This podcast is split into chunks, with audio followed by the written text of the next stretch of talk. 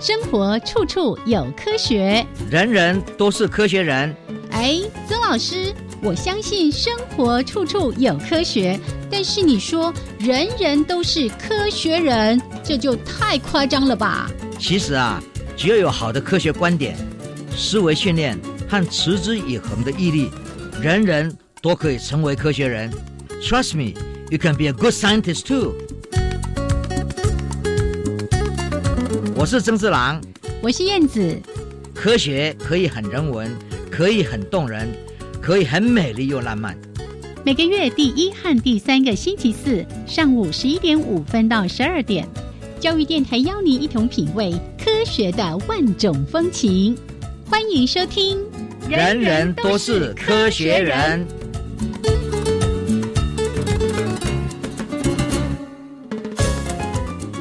亲爱的听众朋友们，大家好，欢迎收听教育电台。人人都是科学人，我是燕子，我是曾志郎。Hello，曾老师。哎，燕子好，还有我们所有的听众朋友都好。好，那一样的，我们在节目呢一开始会有两个这个新闻的部分。接着呢，会有我们科学人观点的主题时间。刚刚呢，在录音前还在跟老师回应说：“哇，今天讲的这个科学人观点的主题内容哦，我相信很多当过父母的人一定会觉得啊，就是这样啦，就是这样。好像到底是一个什么样的内容呢？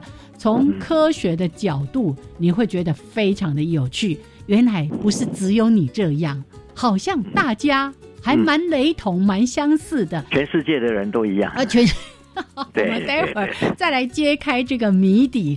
但是呢，我们在说新闻之前，也都会先跟大家来聊一聊。那包括老师的一些相关的行程啦，或者最近关心的一些议题。哦，老师刚刚就提到说，你看现在已经算立秋了哦，啊，天气还是很热，对不对？是啊，对啊，邀请大家一起来关心关于整个全球的气候变迁，或者是我们生态环境的一些变化。对，因为我最近啊都在房间里面嘛，哈，嗯，增加很多时间，你就会看书。哦，那我最近呢，因为在审核一一批系列的书，就看到很多很多非常好的书。嗯，啊，那其中有一本呢，在讲这个地质学。哦哦，然后我们通常讲天文呐，嗯，哦，讲各种化学啊，什么东西都都在讲，可是我们很少去谈到地质，嗯，对不对？嗯，那你怎么知道这个地球到底是生命是怎么样去被发现的？我们对这个我们所居住的地球多少年来，我们说人类喜事啊，什么事啊，什么事啊，不同的时期到底发生哪些事，我们怎么知道的？然后知道这些之后。我们再看，现在因为气候的变化，那我们现在大家在一个稳定的过程上，忽然间得到不稳定，比如说最近天啊天后很热很热很热，你就会有感觉。是，那这种感觉就是说，我们对于地球的了解实在是还不够，很很欠缺啦。对啊，科学界的人总是在自己安稳的地方里面做研究，嗯哼，就不会去考虑到外面的世界是怎么一回事，尤其是。那些石头啊，那些山呐，那我们有时候碰到地震，嗯，我们才会想起来，就说 哇，对对对，现在地震，赶快找地质学家来讲一讲。对啊，对啊，对啊。然后呢，他们一想起来，我们就很难知道，就说哇，人家怎么会知道？从一颗石头里面，在阿拉斯加的石头，嗯，跟在喜马拉雅山的石头，你们去看到地球的变化。哦，都在说着地球的故事，哎，对呀，嗯，我们都常说好好多年都多少多少以前，这个跟人类的这个生物的灭绝有关，嗯哼，对不对？我们也从里面看到不同的考古里面告诉我们几十万年、几百万年前的故事，是那些生物界，对呀，这些呢，通常是我们不太会去注意到地质学，嗯，我们常常哇，黑洞啦。太空啦，各种星星星啊，星座啦，可是你对旁边的石头，我们是从来不注意，真的。可是在里面学问好多，哦，是。所以我最近看了一些书，哦，尤其地质这方面的，我们才觉得说，哇，他们从很多板块里面，嗯，那个山的形成，就会去推测出来，那个是多少十年以前形成的，嗯哼。再加上现在很多碳十四啊，可以把它定时间，是是，整个人类。还有生物在这块地球上曾经发生过的事情，都慢慢被组合起来，在思考。我觉得科学真是让我们知道说，你要爱护这块你所居住的土地啊。你不知道，嗯，然后呢？现在在发生什么变化？我们只注重现在，而没有去想到这些变化正在发生，对，它就会影响我们的未来。没错，而且很多事情，你的行为都是在点点滴滴的累积，让这个环境往好的方向走，还是往坏的方向去发展？是，所以我觉得人民社会应该有这种警觉性。大家共同来关心，嗯哼哼，那常常这种社团的重要性是很重要的。哎，真的耶！我们上个礼拜才特别邀请到了一个对于我们的环境资讯非常非常重要的一个这个网络媒体，就是台湾环境资讯协会。哦，他们有一个呃这个环境资讯电子报。那最近呢，他们要成立一个自然信托跟资讯环境的这样的一个基金会，就是希望说透过大家一起参与努力。把我们台湾的这个七地，把它守护的更多，然后人民有更多对于环境生态的认知，甚至可以采取行动。哎，是不是光这些 NGO 团体在做，而是我们每一个人都有一份力量。这个力量是加呢，还是减呢？其实每一个人都可以来思考一下。嗯，而且一定要思考，嗯，而且要例行去好好的了解啊，然后科学界。也很努力在做这些事情，嗯，但我们常常把它当做是另外一个世界。其实你就是在那个世界里面的人，对啊。有人都说了嘛，我们在同一条船上啊，是没错。可是你在船上就忘记你是那个船上，对对对对对啊。地球我们必须要去了解，哦，因为其实那些东西都在影响着我们。嗯嗯。现在的温度效应难道不是这样吗？是是哦，对，这些都都是一样。所以我们是觉得。大家还是在有刚刚你讲的这种团队，嗯，大家一起来看，非常的重要。对啊，有能力我们就支持他们，对不对？对对对对对，好。哎，所以老师，你刚才讲的那个地质学的书是有中文的吗？大家可以读到吗？最近有那个林佩荣把它翻译出来一本书，在商周出版的，有关那个地质的关键里面所站出来的。地球的时间的这个时间表非常好，哎，哦，地球的时间表，对对对对，我们希望它可以是永续，不要是变成倒数，对不对？没有错，太可怕。那怎么去思考这个问题？还有科学界怎么样给我们新的方式、是新的资料去思考？是人类应该做哪些事情，嗯我们才能够保护这块地球永续发展？谢谢老师的提醒。那大家呢，有机会也去读读这个书。你说叫《地球时间表》，对不对？对对对对对。好，我我也要找机会把这个书找来看一看。很好看哦，非常好看。哎，也许看了之后，就会更了解到，像老师刚刚提到说。我们一般人哦，除非是有有一些相关的这个领域研究的人，哎，我们对地质真的是很不了解。是可是呢，这个地质学家从这个地层哈、岩石、沙壤啊等等的一些分布哦，或者里面会隐含了很多整个地球发展，或者是各个地方的发展那个资料、那个呃线索都在里面呢。对啊，嗯。好，那我们就先跟大家分享这个部分，当然也做了很多的提醒。那怎么选择，怎么做，我们每一个人都来想一想哦。好，那老师，我们先聊到这边，稍微休息一下，一小段音乐之后呢，回到我们科学新闻的这个部分。好的。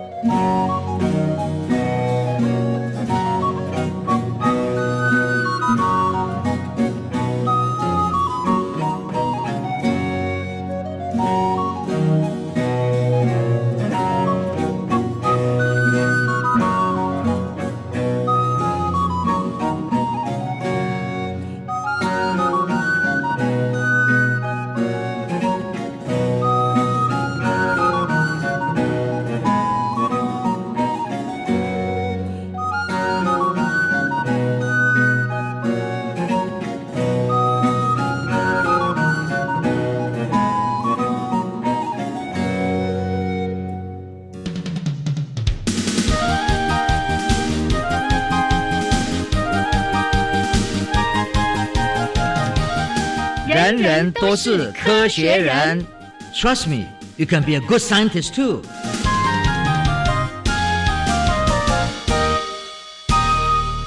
人人都是科学人，处处可学新知识。欢迎朋友们继续加入教育电台。人人都是科学人，我是燕子，我是曾四郎。好，我们来讲新闻。哇，是讲到这个生物，其实很多人很害怕哦。尤其呢，到海边就会想说，你千万小心，不要去碰到这个东西。是玉螺，但是很毒呢。但是我们嗯，常常去海边。很多人喜欢去捡那个贝壳。啊，不要不要，对，不小心碰到一种活的玉螺螺啦，对，玉螺，对，它很毒的，哎，它就会用那个舌头在一刺，把你刺一下，它很快的就有一些毒液跑到你的身体里面，对，哎，它是可能致命的，对，可能致命，但是研究这些毒液的时的时时候呢？就说它怎么样来对我们的很多系统、生理系统去发生作用，却因此发现了一种叫做木下玉螺啊，木下玉螺非常有趣，是它的毒液里面确实含有我们叫胰岛素，这个可以帮助细胞代谢葡萄糖的激素。嗯哼，许多糖尿病者需要定期注射，这个很重要。是是，所以呢，有人发现这个了，哎。鱼玉螺的这个胰岛素有这个特别啊，它可以降低它猎物的血糖，降的太多了当然会死亡。是，但是降一点，那人类胰岛素的作用比较慢，有胰岛素过来，我们会降低，可是慢，而且还会结块，在体内储存出来还不错，但是需要要把这个团块溶解才能够发挥作用，就会比较慢了。对呀，所以现在这个木下玉螺被科学界研究之后，就发现呢。它不会结块，嗯，而且很迅速的降低血糖，对这个糖尿病者非常的重要，嗯哼。所以在今年三月，《自然》杂志的化学生物学，就哥本哈根大学，他们呢的一群人在 Helena 跟同事们就报告了这个有关胰岛素的特殊构造，看到这个它可以跟人类的胰岛素结合，产生这个刊合分子。不具有结块的的那个区域，就是说它跟我们一般的胰岛素结合的话，哎，可以使我们的胰岛素不会结块。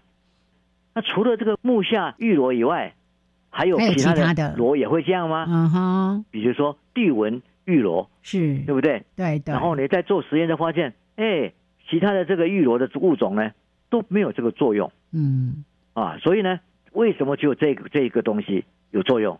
那它的整个区块。地纹比较短，木下玉它它的那个胰岛素呢，对，它没有这个区区，而是一条很长的，嗯，这个构造的代替，它就能够跟它碰到的受体结合，而不会形成团块。是，所以你这种研究以后呢，我们就说从海边的无意中去碰到的贝壳，然后去做研究之后，就发现一个新的技术。嗯，如果我们了解这个以后，你看就可以把它拿来跟我们现在。已有的胰岛素去做结合，嗯来让我们的胰岛素注射到糖尿病病人身上以后呢，更快、更有效的把它降下来。是，所以现在他们的团队就进一步在合成安全跟稳定。嗯，你你你你做了这个以后，当然要对它安全性、稳定性有副作用啊，各方面是啊是啊，尤其它那个毒性啊什么都要特别的注意。对啊，嗯，那这个就是说研究者。需要很多不同的选择，嗯，所以呢，从这不同的各种独特的毒液里面去看出来，到底这个胰岛素跟其他的分子怎么样来结合，还有很多事情不知道的。是，我觉得说 科学就是往前走，对，然后就知道了将来制药的重要性。嗯，这个就是科学人必须要知道的事。没错。那个新闻的最后呢，有一段话其实还蛮有趣味，就是他特别提到说，这个科学家呢，呃，因为不同的玉螺它有它们独特的一些独异的组合，他就说，只要继续小心研究玉螺，就能够发掘更多。是啊，科学家有时候在做研究，很重要的。对对，好，那谈完了这个新闻之后，还是回来在每一个月呢提供的最后一则新闻就是。一览世界科技进展。老师要先去哪个国家？然后我们当然先到墨西哥啊。先到墨西哥哦，你要去看青蛙，看青蛙。因为科学家在这看我们各种不同的青蛙，但是你发现一种青蛙是最小型的青蛙，它比人类的拇指啊这个指甲还要小的青蛙哦，那么小哎。对啊，你根本看不见的。嗯，对啊，那是从生物界这种多样性，实在让我们觉得。非常非常的值得我们去探讨，是。它是它怎么生存的，对不对？所以这是科学家发现了，他们把它称为叫做微型青蛙，都小小一只的，嗯。然后我们再来看遗传的分析结果。哦，在阿根廷跟智利发现的那个巴塔哥尼亚哈，牧羊犬。的牧羊犬。是，它是跟英国的牧羊犬的祖先是一样的。同一群啊！哦，亲缘关系很近很近。对，所以你就知道说，哎，这些牧羊犬呢，是由欧洲殖民在将近两百年以前引入了啊，引进的。哦，对啊，既然到了阿根廷，就往下去吧。嗯，就到了南极洲。哦，很冷很冷的地方。对啊，就这个叫做欧卡，有个海底啊，海底山，它有还在火山的活动。哦，那最近呢一次将近。八万五千次的地震，八万五就最近了哦。但单位是这个地震呢，临近的它的有个地方叫做 King George Island，因此位移了十公分左右。哦，因为地震震震震震被飘出去了吗？对，这个就是我们在讲的哈。嗯，我们注意天上的，我们看到都都东西，可是你不知道说在那么遥远的地方，嗯，只要是地壳在发生变化的地震，都会影响我们的。地态的一些事一些事件是这个就很明显，对不对？而且测量出来，它经过这个地震以后，这个岛啊位移了十公分。然后我们赶快到日本去，日本的科学家跟 Kirin 这个制药公司啊，他们合作开发出一种电子的筷子啊，是在不加盐的情况之下，就是你不加盐哦，但是它的咸味增加百分之五十哦，没有加盐，但是你吃的时候有感受到这个咸味。对啊，它就是带一带这个微弱的电流，可以从食物中吸引更多的离子到使用者的味蕾上。哦，所以你不需要吃盐都会感到咸味。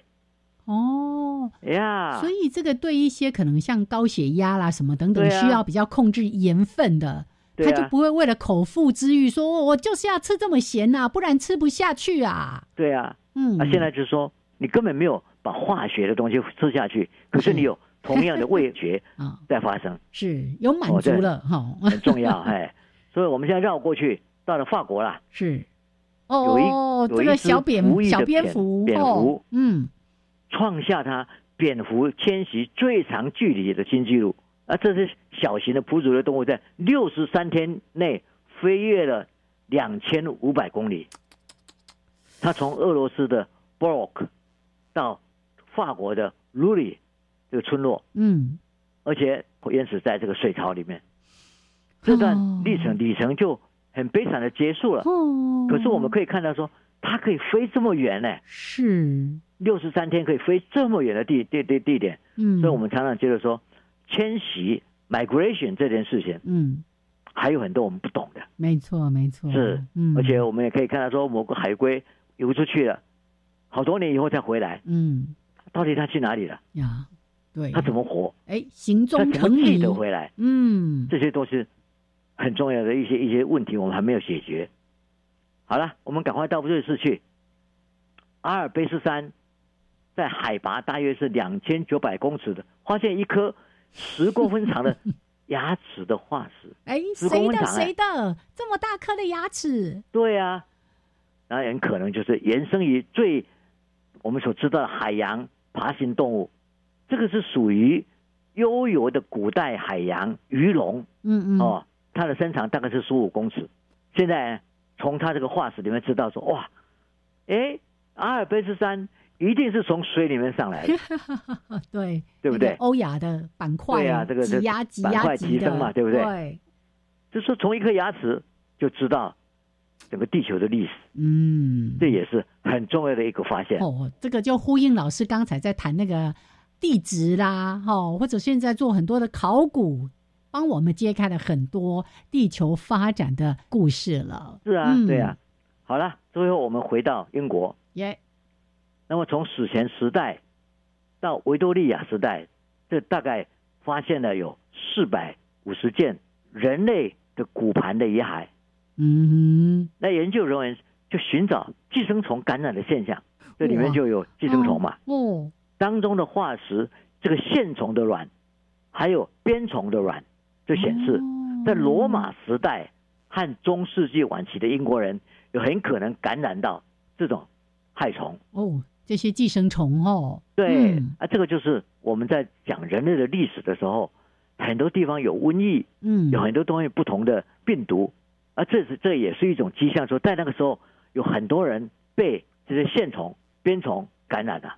这个历史就是很多不同的领域，嗯，可以让我们看到一个历史的真相。是，对，所以这样绕了一圈哦，这个。包括了像墨西哥的微型青蛙啦，阿根廷的牧羊犬，或者刚才提到南极洲哇，因为最近引发了一连串的这个地震，哎，有一个岛屿呢竟然位移了十公分，还有更多更多，像刚才提到那只小小的蝙蝠，竟然可以在六十三天飞越了两千五百公里。对啊，你真的是要佩服他了。哦，对，太累了，飞太久了。哦，OK，来，这是今天呢提供给大家的科学新闻。那我们先跟大家分享到这边，等一会儿在一小段音乐还有两分钟的插播之后，我们就一起来听听今天的科学人观点主题时间。重要哈，嗯。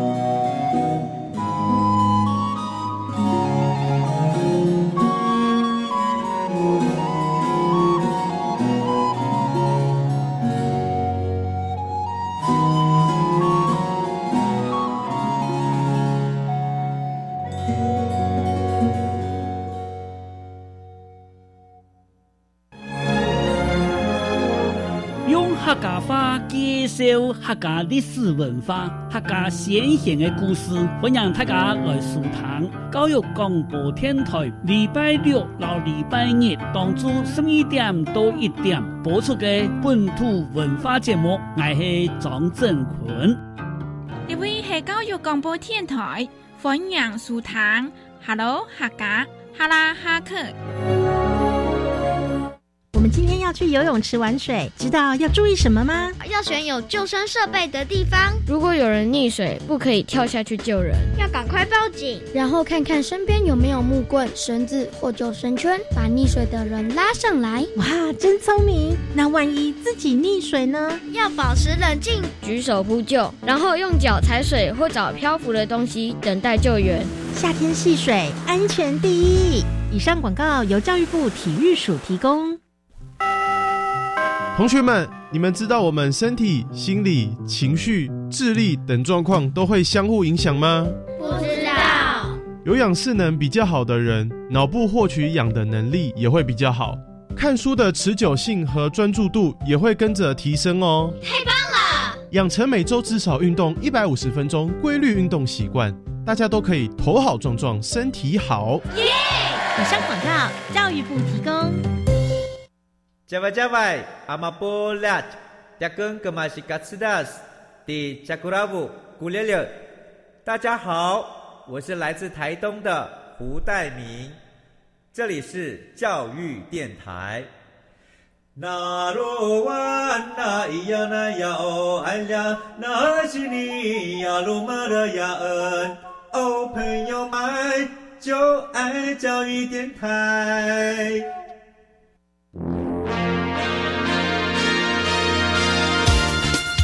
人人都是科学人，Trust me, you can be a good scientist too。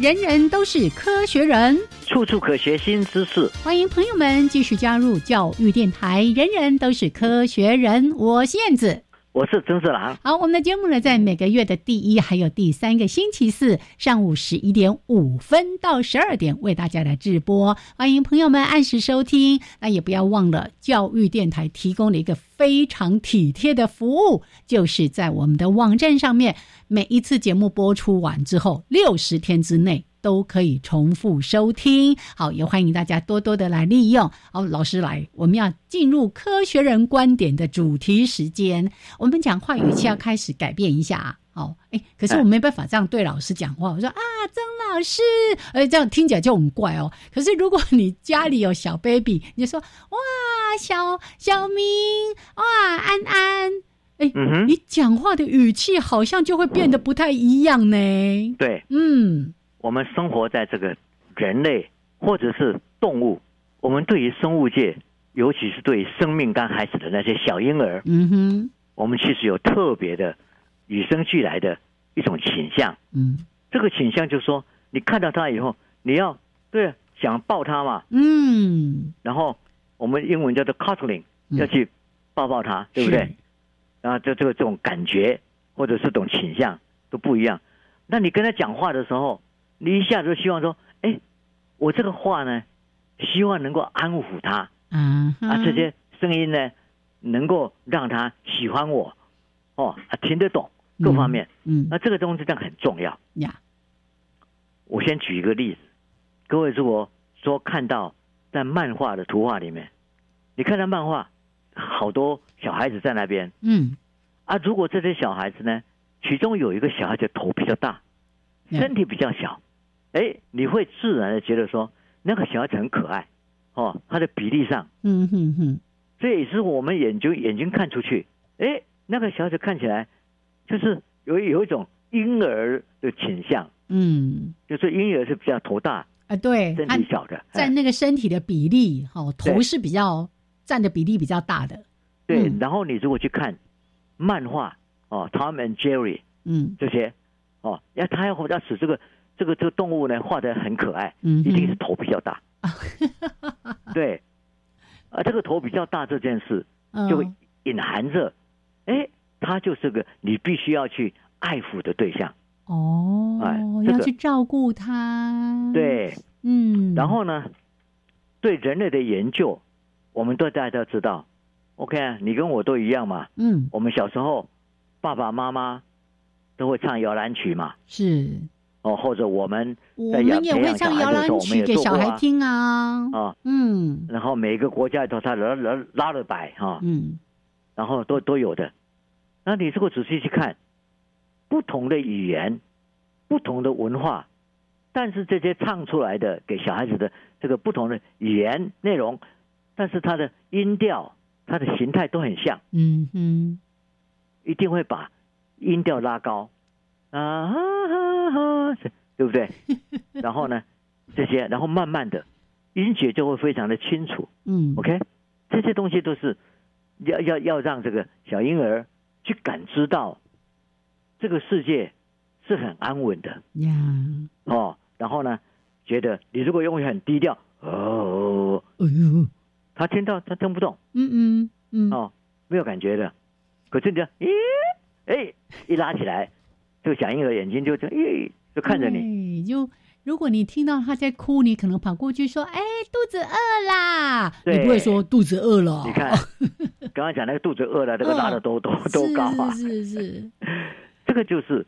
然后以前的研究，我们所看到西方的研究，还有比较工业地区的研究，大家想说啊，我们都一样，没有人去思考到说，哎，那很被孤立的那一些文化，嗯，或者很孤立的社群，在。亚马逊河旁边，哦，在非洲的某一个森林里面，哦，某个丛林部落什么等等的那一些地方，他们对小孩子的声音的的的变化会跟我们一样吗？哦，对，不知呢，嗯，啊，所以研究者做了一个很大型的研究，这个研究呢，在《自然》杂志的人类行为的这个期刊上发表了。他从二十一个不同文化的里面去收集了一千六百十五个录音，嗯，讲话了，嗯嗯，各地人去去讲，然后然后这里面讲是对大人讲，也可以对小孩子讲，哦，嗯小婴儿讲，对不对？是是。然后呢，你就发现，哎，真的不太一样 哦。就大人跟小孩在讲话的时候呢，语音的形态。真的有变化，你对大人讲跟对小孩子讲不会有变化，这时候就很客观的，科学家就很客观的去把它测量出来了。嗯嗯，那测量就很很重要。可是从科学上，你怎么样去认为说它很重要？嗯，好，你对当然是去看它的音频、音色，然后那个每一个音节之间距离有多多长，这些都都可以客观的把它拿出来，然后呢？它的这个范围有多宽？是哦，都可以去做分析的。对啊，比如说一跟一，哎，这两个怎么样去把它分开出来？它停顿就非常清楚。对，然后呢，再发现说，哎，不但是这样子呢，连唱歌都一样哎，哎，不是只有讲话。嗯哼，所以研究者就开始做一件事，我觉得这这一件事蛮有趣的。现在大家都流行什么 AI 啦，AI 啦，哈，AI 比 AI 啦，嘿。嘿嘿，对对。然后就这个 AI 里面就是计算嘛，哦，然后呢，嗯，他就说，哎，那我现在来，我来去去把它分析这些语音之后之后呢，我设计了一个模一个模式，嗯，就像是一个模拟机一样哈，然后呢，好像一个做出了一个机械人一样的，对对，可以聆听的。可以判断的，然后呢，现在呢，完成了这一个 deep learning 这深度学习所造成的这个机械学习所造成的这一个，它会分辨的，嗯，这个机器，然后呢，可以来干嘛呢？就把我们刚刚录的那些一千六百一十五个不同给他听啊，嗯哼，哎，给他听了以后呢，叫他判断这是大的对对大人讲话还是对小孩子讲话？对啊，这个。科学家就去看，是我现在有一个衍生出来的，用 AI 造造出来的一个像是机械的学习学习者，嗯，他学会了之后，他能分辨吗？结果呢，就发现他对于这个大人讲话跟小人讲，从这个一百一千六百多个多里面，很快的就分辨，而且成功率非常高。哦，所以连这些 AI 机器人都分得出来。这是在对大人讲话，还是在跟小孩子讲话？对，哦，太有趣了。然后最重要就是说，嗯，他是针对这二十一个不同文化的东西在在处理。嗯哼，也就是说，反过来讲，这二十一个文化里面，它所代表的对婴儿讲话跟对小孩所有的说话者，他都有一定的自然规律。嗯哼，变化他们的音调、声高是，另外就是宽。它的变化整整个可以上上下下，在所有的文化里面都这样。这个研究的重点是在于说，你看嘛，嗯，我们用一个科学的方式，很客观的，不要说我只是听听听听听听听听的，哎，我跟你讲说，哎，都一样了。这对科学来讲，不是很客观的证实它，是，而是现在说我去设置设置一套学习，我学习把它分辨了以后，我可以分辨这个语音。然后我现在去听，然后去听的结果呢，他能够分辨这个讲话的他的对象应该是小孩，或者对象是大人。嗯，这么一个模式就出现了。是，然后再来，再把这些模式去让很多儿歌或者是一般唱的歌，嗯，去做一个，那他来做分辨，哎，他一样分辨的非常好。哦，这是这是儿歌，这是一般人的这一个，嗯，模模模型呐，嗯，而这个模型呢，它的激烈模型，它可以用来分辨，不但是对象是大人或者对象是小孩的语言变化，嗯。也可以看到，那你的这个歌呢，儿歌跟成人的歌是不同的。呀，所以我们就有第一个非常清楚的的一个证据，说跨所有的世界上这二十一个，甚至于在非常孤立的某一个语言上，他有一个语言呢，他这这个这这一群落呢，从小。长大到死亡，就接触大概是不到五十个人。嗯哼哼。然后在语言的形态呢，又跟其他的国不同国家语言的形态又不太一样，其他都会连接在一起，它很孤立。是。这是 isolated language。嗯嗯嗯。然后那个地方呢，他的对小孩、对大人讲话的方式也都一样。也就是说，这不是因为社会的学习啊，互相的模仿这样。嗯。而是说，他天生。就是普遍的一种行为啊，好好，好像是一个与生俱来。就当你看到婴儿的时候，你就会用这样的方式去说话哦，去唱这个摇篮曲。对，哦，这个。然后我们再来看，除了这个以外，你跟他去观察，那其他的动物呢？耶，那你去看其他的动物，它来对咕咕咕叫的时候，嗯，它对它的小的。比如，大鸭子对小鸭子，嗯嗯，跟一般的鸭子，它声音也一样啊。它对着小鸭子，那个声调就拉高一点，啊哈，一样的。哦，所以呢，对这个小动物也有同样形式的音调变化。哇，动物是。所以还有没有很有趣？跨越出去不是只是研究人哦。一开始老师提到说，哎，不是研究一个单一语言或者是语种，对不对？是一个二十一种不同的这个语言。那甚至呢，有一些是哎，可能跟其他人类的这种族群的生活其实是很分隔的。所以这里面就不会有是这个社会化的问题，或者是模仿等等的问题。对啊，但同样都找出了说。他们在跟婴幼儿说话的时候，哎，音频就会拉高哦。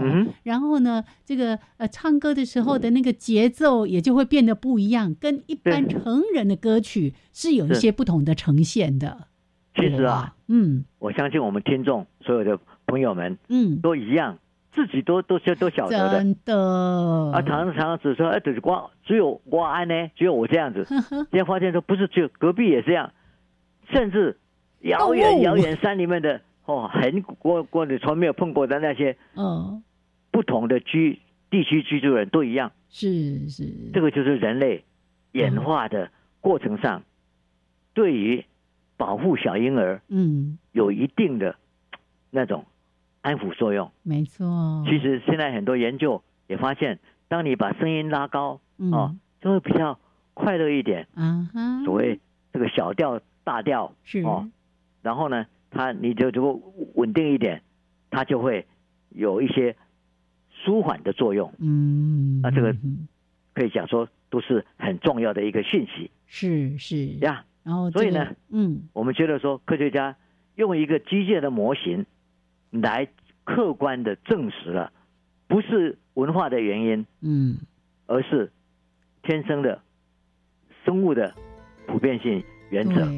是一个全球化的一个通，等于是大家的通则，对不对？就是一个普遍的现象了。对啊，OK，哇，好，这个好，大家等一下再来看，嗯，他第二个实验怎么做的？好的，大家一定从曾老师刚才在说的这个相关的实验，还有研究的一些内容，觉得。好有趣，因为呢，我们就是这样子跟婴儿在说话的。你绝对不会说啊，你要去关心一个小孩，然后用一个非常粗低硬的这个声音来跟小孩子说话。嗯哼，太好玩了。好，老师，那我们先说到这边，一小段音乐之后回来继续啊，还有其他的研究，对不对？好，对，来我说给大家听。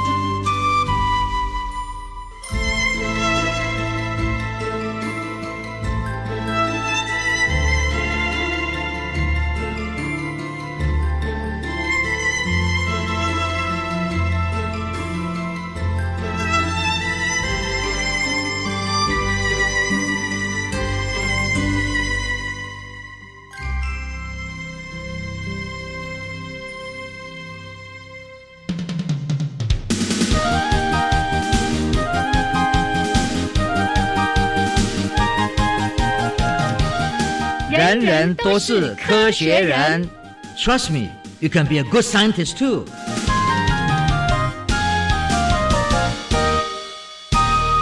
人人都是科学人，处处可学新知识。欢迎朋友们继续加入教育电台。人人都是科学人，我是燕子。我是曾志郎。好，刚才呢已经说了这个针对的呃二十一种不同的这个文化收入的，哎一千六百多个这个录音，然后让机器人去聆听分辨，都可以分得出来。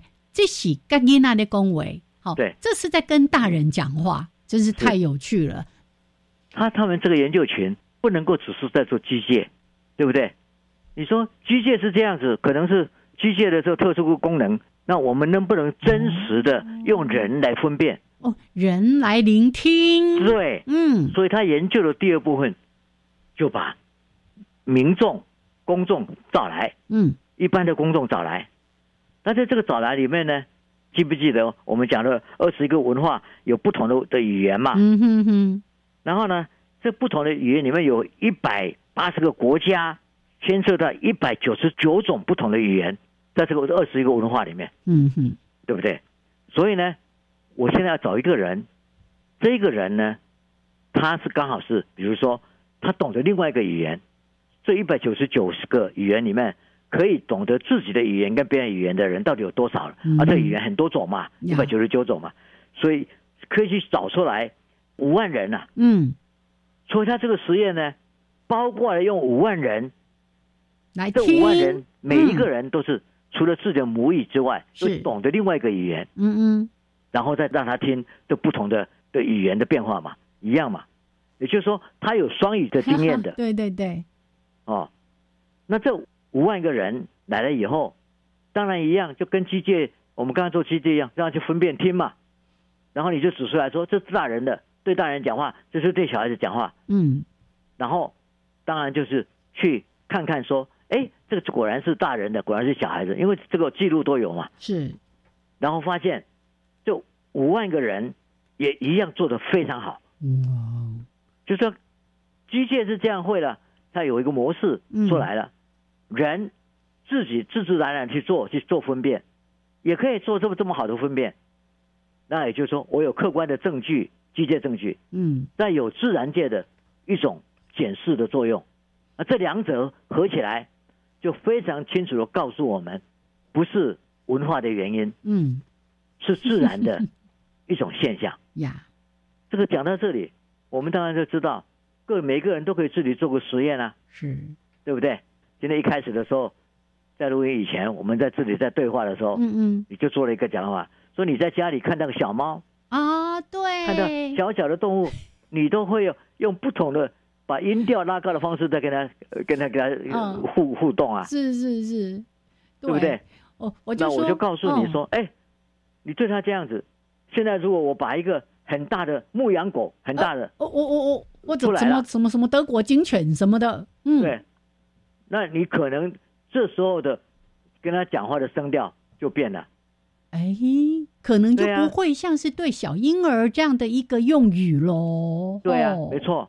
嗯，你对小动物，你就会把它当成小婴儿一样。是。可是对一个大的大型动物在你面前呢，你要跟它这样交流，哎，哎，你讲话的声调会降低哦。哎，真的，好像就会比较带着一些威严，或者是对一般的人讲话那种方式。对，没错。嗯，啊，不然的话，你到动物园去。是，去做做自己做一个实验，你就知道了。嗯因为我们小时候，像我们在乡下长大，嗯，哎，我们都都去养过牛啊，嗯，哦，然后看到小牛啊、大牛啊，我们也曾经跟他们这么对话，啊嗯，你现在想想，是啊，对着小牛，刚生下来那这小小小牛，我们跟他讲话的方式，跟我们对那个大的牛，牛别拉着要走的那些很大的讲话都不一样。哎，真的，这是大家都共有的一些经验，对不对？嗯，啊，就说我们人类在这一种情绪上，真的是不太一样的一种理解对方。嗯，那这种东西就是说天生的。嗯，我们在找普遍性，是人性的普遍性，这是一种非常重要的，哈，亲子关系是很很重要。哇，所以呢，我是觉得。那这个实验呢？他们有强调一点，嗯，你看你们做很多实验，都把一些特殊的人找啊，他可能有什么特殊状况啊，找到实验室去做。我不是，我是找公众，嗯，他就是民众，他就是公民，嗯嗯。然后我去找他们，就是来做，我没有去想到他们，他们只会另外一个语言而已，嗯。然后就来做同样的实验，所以呢，他强调受试者的公众性，嗯。也是更可靠的，是是，没有特别去安排做事的是谁？对对对对，不是刻意挑选的。对对对对对，他只是只要他能够有双语的概念，嗯，呃，另外一个也知道就可以了，哎，所以这个很棒很重要的，我觉得说这个让我们觉得 这篇文章哦，这整个研究是真的是很有客观性，然后又有很多让我们去思考的。讲起来是非常亲密的，告诉我们，对，哎，我们人类还有我们对各种动物，对小小的这些正在幼幼小的这些动物，还有人的婴婴幼儿，确实有一种不同的交流方式。真的，对我。真的，一边在听曾老师说这些研究，一边就在回想说，像我现在小孩都大了，读研究所啦、就业啦等等的，你就不会像小孩小时候在跟他讲说，哎，安安什么的，人家就哎，什么什么什么，哎，好像就是那个语气就会变得不是像小婴儿那个时候你跟他讲话的那种甜甜蜜蜜。对啊，我就说我们家哈，我都常常这样开玩笑。你只要听他讲话的方式，你就会知道是在跟人讲话，还是在跟我们家的猫咪讲话。没错，对啊。那我们就说哈，燕子，嗯，你现在干嘛？哎哎哎，你小的时候我怎么跟你讲的？哦，哎呀，小燕子，妈妈带你去玩好吗？好啊，好啊。啊，你看那都不讲哎。嘿，真奶奶。啊，你今晚你叫派。哦哦哦哦哦，对对，对，不一样哈。哎呀，真的研究是很有趣的，是，我们就慢慢知道人类的各种行为的，嗯，这种表现，啊，真的是很有趣。对呀，包括我们为孩子在选那个摇篮曲的时候。我们一定是选某一些旋律，例如说我们会唱什么？对对对。啊，乖乖睡，我宝贝，你就不会唱那种节奏很强的啦，什么那种让你觉得哎，好像精神要越来越亢奋，而是会去安抚孩子情绪的这个旋律。对啊，你如果太快的话，嗯，精越唱精神越好啦，不睡了，是。呃，换妈妈要哭了。好的呀，啊，OK，嗯，所以今天这样的一个科学人观点的内容，我相信一定让很多的父母去回想起，哎，当家里的孩子还很小的时候，你是怎么跟他说话的？那现在为什么会变不一样呢？哎，来想一想哦，嗯，呀，希望这今天这个人人都是科学人的。科学的实验是带给你一些温馨的感觉，真的好甜蜜哦。对，嗯 好，谢谢曾老师今天跟我们分享的这一些，哎，也是很新的一些研究内容哦，跟大家分享，也跟我们的生活、生命经验都很能够去应和的。好，谢谢曾老师。那我们今天节目就跟大家分享到这边哦。嗯，是的，OK，没问题。嘿，好，那就下次见，拜拜，拜拜。Thank you.